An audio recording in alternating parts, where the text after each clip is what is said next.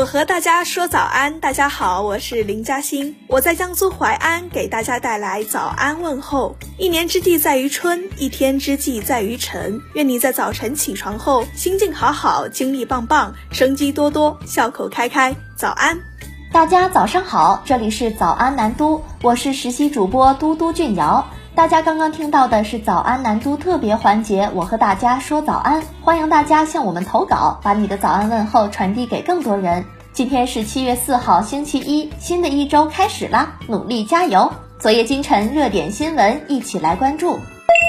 地球围绕太阳运行的轨道是一个椭圆，每年一月上旬，地球经过近日点，七月上旬经过远日点，分别对应着一年中太阳系直径最大和最小的时刻。今年地球运行到远日点的时刻是七月四号十五时十一分，此时太阳是直径为三十一分二十八秒，堪称年度最小太阳。值得留意的是，今年入伏的时间是七月十六号，一年中最热的时期即将到来。为啥太阳远了，天气却最炎热？中科院紫金山天文台科普主管王科超表示，日地距离的变化并非季节变化的主要原因，四季变化主要受黄赤交角的影响。由于黄赤交角的存在，太阳在地球上的直射点在南北纬二十三度二十六分之间移动。夏季北半球的太阳光照射角度高，光照时间长，接受到的辐射能量多，因此最为炎热。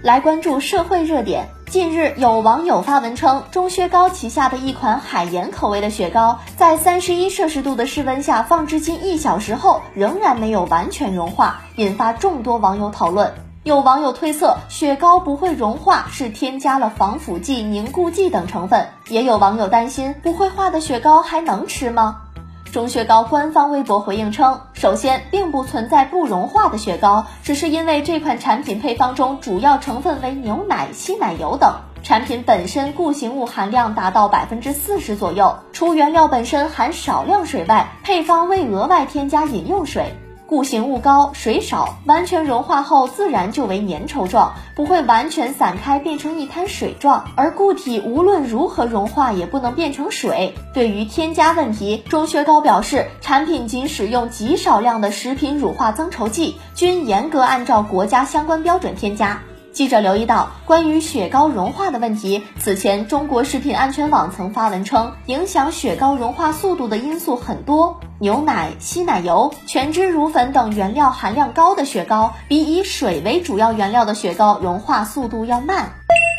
针对新疆麦趣尔集团股份有限公司生产的纯牛奶检出丙二醇问题，七月三号，新疆维吾尔自治区市场监督管理局官网发布信息称，督促企业立即停止纯牛奶生产，及时下架、封存、召回不合格产品。经初步调查分析，麦趣尔纯牛奶中检出丙二醇为企业在生产过程中超范围使用食品添加剂香精所致。目前，市场监管部门已对麦趣尔公司超范围使用食品添加剂违法行为立案调查。案件查明后，市场监管部门将依法予以严肃处理，并及时向社会公布处置情况。来关注体育新闻。北京时间三号凌晨，国际泳联布达佩斯世锦赛跳水进行了女子三米板决赛。来自广东的名将陈艺文以三百六十六点九零分夺得冠军，另一名中国队选手昌雅妮获得铜牌，这也是中国跳水队在本届世锦赛的第十一金，同时实现了该项目的十三连冠。陈艺文是广东跳水界培养出的一名大将，此前他曾两次代表中国队出征世锦赛，在上届世锦赛拿到过女子一米板金牌。本次世锦赛的这枚金牌也为陈艺文的奥运周期备战添加了重要经验。去年全运会上，他也拿到了该项目冠军。当时，这位全红婵的师姐就表示自己希望能代表中国队角逐巴黎奥运。而她目前表现出的状态也证明了自己是该项目最有力的竞争者。据共同社报道，日本花样滑冰名将羽生结弦在日本滑冰协会网站上简短留言说：“本赛季我仍然会竭尽全力争取更高的目标。”这相当于侧面回应了关于他退役的传言。羽生结弦在2014年和2018年冬奥会上连续两次赢得男子单人滑冠军，他在北京冬奥会上仅名列第四。五月二十七号，羽生结弦在日本千叶县木章体育馆参加了一个表演赛，这是他在北京冬奥会后首次在冰场公开亮相。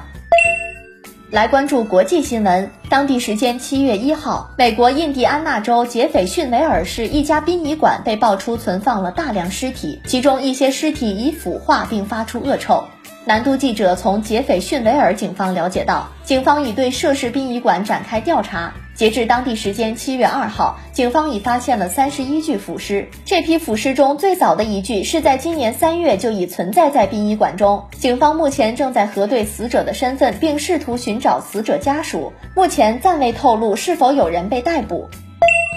最后来关注天气方面，中央气象台七月三号十八时解除台风蓝色预警。今年第三号台风暹巴热带风暴级已于三号下午减弱为热带低压，预计七月三号二十时至四号二十时，广东大部、广西东部、湖南中东部等地的部分地区有大到暴雨，其中广东西部、广西东部、湖南南部等局地有大暴雨。部分地区伴有短时强降水，局地有雷暴大风等强对流天气。以上就是今天的早安南都的内容，更多精彩内容请关注南方都市报客户端。本节目由南方都市报出品。